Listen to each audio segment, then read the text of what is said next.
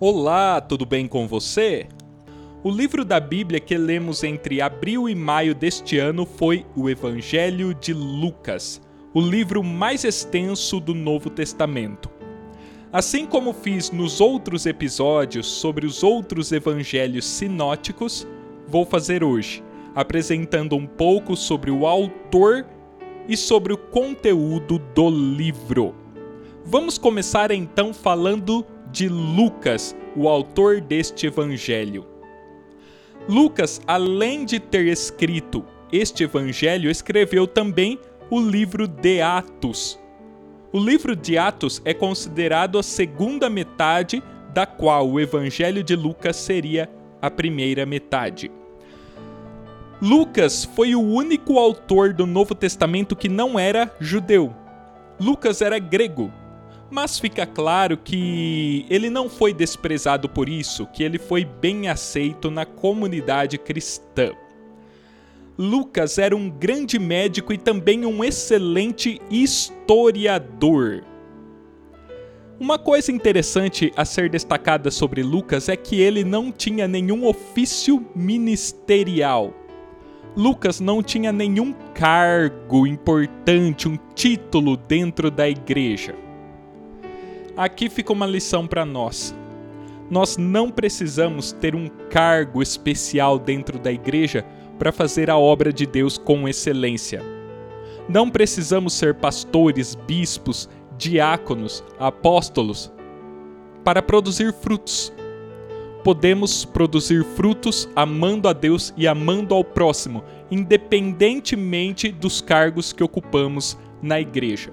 Lucas não tinha ofício ministerial e fez uma excelente obra para a glória de Deus. Quando começamos a ler o Evangelho de Lucas, vemos que ele dirige o livro a um homem chamado Teófilo. Há várias linhas de interpretação a respeito de quem era esse Teófilo. Ninguém sabe exatamente com precisão quem era este homem.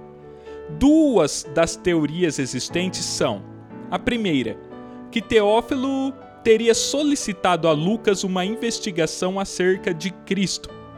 E segunda, que Teófilo não é uma pessoa, mas são todos aqueles que são chamados de amigos de Deus. O nome Teófilo significa amigo de Deus. Então, essa segunda teoria acredita que o nome foi escolhido para se referir a todos aqueles que são amigos de Deus. Voltando a falar de Lucas, Lucas também foi grande amigo do apóstolo Paulo. Foi inclusive um porta-voz de Paulo, de quem foi companheiro e cooperador. Mas é nítido que Lucas foi independente em suas investigações históricas. Lucas tinha então grande amizade com Paulo, mas não foi totalmente influenciado por Paulo. Lucas nitidamente foi também independente ao investigar a história, ao fazer seus registros. Nós percebemos a grande amizade entre Lucas e Paulo, por exemplo, quando Paulo chama Lucas de o médico amado, porque em determinado momento Lucas cuidou da saúde de Paulo. Em relação à data deste livro, calcula-se que ele tenha sido escrito por volta de 60 depois de Cristo. Alguns defendem que foi em Roma, outros defendem que foi em Antioquia da Síria. Quando Lucas escreveu este evangelho, já existiam alguns escritos sobre Jesus. Lucas, então, como historiador, consultou com muito cuidado esses escritos. Além disso, Lucas consultou testemunhas oculares, consultou Maria, seus filhos, várias outras mulheres. Como historiador cuidadoso, dispôs tudo em ordem cronológica. Esse é um ponto interessante a se destacar em relação à estrutura do livro. Outro fato interessante que comprova a autenticidade do livro é que o estudioso William Robert concluiu que os textos foram escritos por um médico. Em Lucas 18:25, por exemplo, percebemos o uso da linguagem médica quando Lucas usa o termo agulha de cirurgião naquela passagem. Falando em relação à linguagem do livro, percebemos que o vocábulo do livro é rico, é elevado, é nobre. É uma linguagem muito requintada. Lucas escrevia muito bem. Além disso, vemos também grande influência de Paulo, como eu já disse agora há pouco. Percebemos que entre Lucas e Atos, o escritor usa cerca de 100 vocábulos que Paulo costumava usar. Dos escritores dos quatro evangelhos, Lucas é o único que vincula a narrativa sagrada à história secular. Em relação a isso, eu vou destacar duas passagens. A primeira está em Lucas capítulo 2, versículos 1 e 2. Está escrito: Naqueles dias, César Augusto publicou um decreto ordenando o recenseamento de todo o Império Romano. Este foi o primeiro recenseamento feito quando Quirino era governador da Síria. A outra passagem está em Lucas capítulo 3, versículo 1. Está escrito: E no ano 15 do império de Tibério César, sendo Pôncio Pilatos presidente da Judéia e Herodes tetrarca da Galiléia, etc, etc. Percebemos então nessas duas passagens Lucas fazendo uma relação entre a narrativa sagrada e a história secular, a história do mundo, a história política daquela época. Esse é um material riquíssimo que Lucas nos deixou. Além disso, uma das grandes características do Evangelho de Lucas é o universalismo. Lembro aqui que Lucas era grego e seu evangelho, portanto, caminha em direção à universalidade do cristianismo. O cristianismo alcança judeus, gentios, mulheres, publicanos, o ladrão da cruz, alcança todos aqueles que vivem à margem da sociedade. O evangelho é algo inclusivo. Jesus abriu os braços para todas as pessoas sejam elas ricas ou pobres, sejam elas de quaisquer nações. Jesus Cristo morreu pela humanidade para salvar o perdido, não importa quem é este perdido. É interessante também destacar que o livro começa e termina com louvor e apresenta vários outros cânticos ao longo dele. Eu vou destacar um lindo cântico que está em Lucas capítulo 1, a partir do versículo 46, que é o Cântico de Maria, uma das passagens mais belas da Bíblia. Está escrito: A minha alma engrandece ao Senhor, e o meu espírito se alegra em Deus, meu Salvador, porque atentou na baixeza de sua serva, pois Eis que desde agora todas as gerações me chamarão bem-aventurada, porque me fez grandes coisas o poderoso, e santo é seu nome. E a sua misericórdia é de geração em geração sobre os que o temem. Com o seu braço agiu valorosamente, dissipou os soberbos no pensamento de seus corações. Depôs dos tronos os poderosos e elevou os humildes. Encheu de bens os famintos e despediu vazios os ricos. Auxiliou a Israel, seu servo, recordando-se da sua misericórdia, como falou a nossos pais, para com Abraão e a sua posteridade, para sempre. Que cântico lindo que Maria ofereceu ao seu Deus, ao seu Salvador. Essa mulher é grande exemplo de uma pessoa que serviu a Deus com toda a sua alma, com toda a sua vida. Sigamos o exemplo de Maria todos os nossos dias. Glória a Deus. Lucas também mostra claramente a importância da oração. Além das orações registradas também por Mateus e Marcos, Lucas traz algumas orações exclusivas. Também há ali a oração de Jesus por Pedro, que está em Lucas 22, 32, quando Jesus disse que orou por Pedro para que a fé de Pedro não viesse a desfalecer. Também há neste evangelho três parábolas sobre oração e também um ensino precioso de Jesus sobre a importância de orar constantemente, que está em Lucas 11, versículo 9, quando Jesus disse: Pedi e dar-se-vos-á, buscai e achareis, batei e abrir-se-vos-á.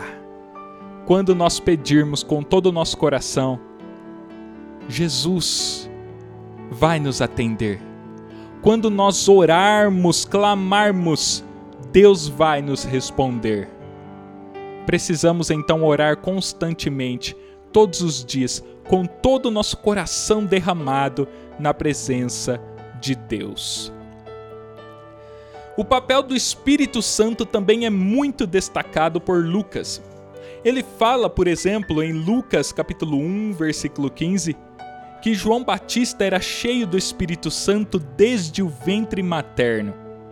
Depois fala sobre o Espírito Santo descendo sobre Maria, sobre Isabel e Zacarias tomados pelo Espírito, de Simeão falando por impulso do Espírito, do Espírito descendo sobre Jesus após o batismo, entre outras passagens.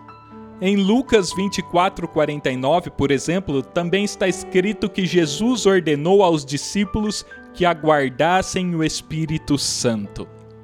E o Espírito Santo depois veio, encheu o povo de Deus e está conosco agora, falando ao nosso coração, nos enchendo, nos consolando, nos iluminando, interpretando cada palavra que eu estou falando agora ao coração de quem está ouvindo.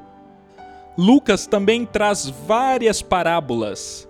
Por exemplo, a parábola dos dois devedores, a parábola do bom samaritano, a parábola do amigo à meia-noite, a parábola do rico tolo, da ovelha perdida, do filho pródigo, que talvez seja uma das mais conhecidas, entre tantas outras. Vou escolher uma delas para ler a famosa parábola da ovelha perdida. Está escrito em Lucas capítulo 15, do versículo 4 ao versículo 7. Que homem entre vós, tendo cem ovelhas e perdendo uma delas, não deixa no deserto as noventa e nove e vai após a perdida, até que venha achá-la? E achando-a, a põe sobre os seus ombros jubiloso. E chegando em casa, convoca os amigos e vizinhos, dizendo-lhes: Alegrai-vos comigo, porque já achei a minha ovelha perdida. Digo-vos que assim haverá alegria no céu por um pecador que se arrepende, mais do que por noventa e nove justos que não necessitam de arrependimento. Jesus veio para resgatar cada pessoa que está perdida. Ele nos ama de forma incondicional. Ele quer que todos sejam salvos. Aqui ele deixa claro que existe festa no céu quando uma pessoa se arrepende, quando uma pessoa se entrega a ele de todo o coração. Pode ter certeza de uma coisa: se nesse momento você está se arrependendo, está se consertando com Deus, está se reaproximando dele, o amor de Deus está te envolvendo e o céu está festejando pela tua vida. Glória a Deus. Percebemos também neste evangelho que Lucas mostra um maior interesse biográfico do que os outros escritores dos outros evangelhos. Lucas fala sobre os antepassados de Jesus, sobre seus parentes, suas circunstâncias, etc. Aqui vale a pena destacar também que quando Lucas traz a genealogia de Jesus, ele volta até Adão e não apenas até Abraão, como fez Mateus. Mateus queria mostrar que Jesus era da raiz abraâmica, era judeu já Lucas faz questão de mostrar Jesus como parte integrante da humanidade. Lembra aqui que João foi ainda além disso.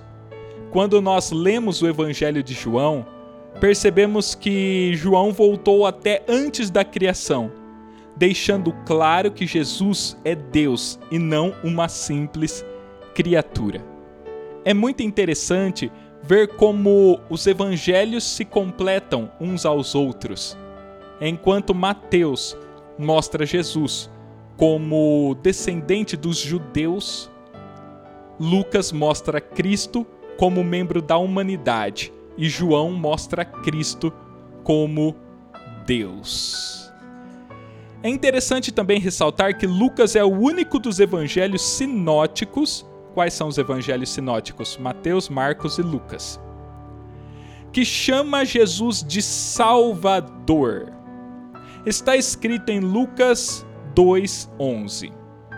Pois na cidade de Davi vos nasceu hoje o Salvador, que é Cristo, o Senhor. Lucas também, em outras passagens, ressalta o anúncio sobre o reino de Deus.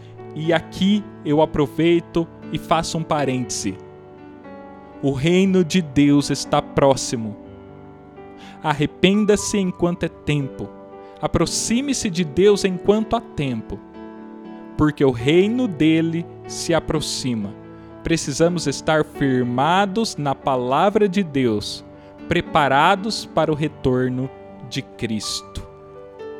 Vale a pena ressaltar também que Lucas mostra Jesus como o homem perfeito, cheio de simpatia pela humanidade, aquele que veio para buscar e salvar o perdido. O homem perfeito veio para salvar os imperfeitos. Está escrito em Lucas capítulo 19, versículo 10. Porque o Filho do homem veio buscar e salvar o que se havia perdido. Glória a Deus, porque ele me encontrou. Eu estava perdido e ele me achou. Eu serei eternamente grato a esse Deus que me ama tanto. Aleluia. Lucas também faz grande contribuição ao contar sobre a última viagem de Jesus para Jerusalém e por nos permitir conhecer o ministério de Jesus numa região chamada Pereia. Há uma passagem interessante de Jesus na Pereia. Quando Jesus está ali, um homem lhe pergunta: Senhor, são poucos os que estão sendo salvos? Naquela época havia uma discussão entre os líderes religiosos sobre muitas pessoas serem salvas ou apenas algumas. Em vez de Jesus falar sobre quantos serão salvos, ele fala sobre o que é necessário para ser salvo. Jesus disse, está em Lucas 13, 24: Esforcem-se para entrar pela porta estreita, porque eu digo a vocês que muitos tentarão entrar e não conseguirão. A porta da salvação é estreita. Precisamos abrir mão de tudo por amor a Deus. Precisamos ter fé em Cristo para sermos salvos. Infelizmente, muitos estão preferindo a porta larga, que é a porta da perdição, e poucos estão dispostos a assumir esse desafio da salvação. Insista, esforça-te, ande pelo caminho de Cristo. A porta estreita é a que leva para a vida verdadeira a porta estreita é aquela que conduz para um lugar de felicidade plena, de justiça, de eternidade ao lado de Deus. A porta estreita é a porta da vida. Vale a pena o esforço, vale a pena manter a fé. A recompensa é inigualável, eu garanto para você, porque a Bíblia me garante isso. Lucas também dedica grande parte do seu livro para a última semana de Jesus, e aqui ele traz uma contribuição ímpar. É o único dos evangelistas a descrever a ascensão de Jesus. Ou seja, quando Cristo volta aos céus e é acolhido novamente na glória. Como eu disse lá no início, o Evangelho de Lucas destaca bastante o louvor. E ele termina com louvor. O último versículo diz: E estavam todos sempre no templo louvando a Deus. E é isso que nós precisamos fazer enquanto igreja. Precisamos louvar a Deus todos os dias. Precisamos estar no templo, em comunhão com os irmãos, exaltando aquele que é santo, santo, santo, digno de louvor, cantando para que todos ouçam que Jesus é o único e suficiente Salvador. Muitas pessoas estão minimizando a importância da igreja. Muitas pessoas estão dizendo: você não precisa estar no templo. Isso não é tão necessário assim. Você pode adorar a Deus da sua casa. Claro, onde o Espírito de Deus está, a liberdade.